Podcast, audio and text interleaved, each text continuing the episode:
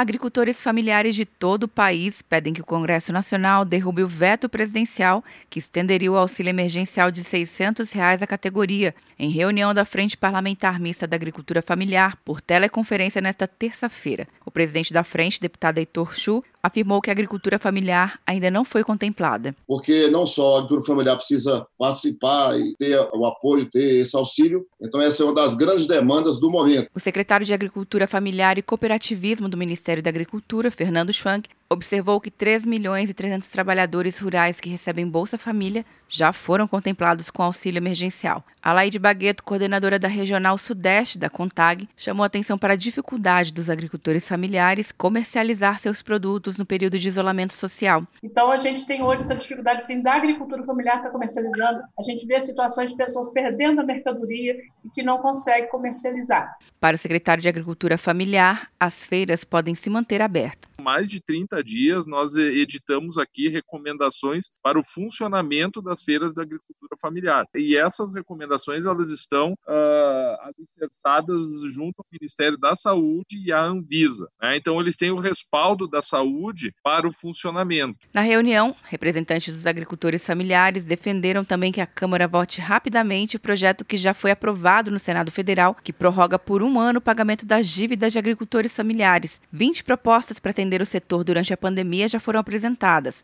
E deputados defendem que as demandas dos agricultores familiares sejam reunidas em um só texto e aprovadas pela Câmara. Quer um ano sem mensalidade para passar direto em pedágios e estacionamentos? Peça a Veloy agora e dê tchau para as filas. Você ativa a tag, adiciona veículos, controla tudo pelo aplicativo e não paga mensalidade por um ano. É por tempo limitado. Não perca. Veloy. Piscou, passou.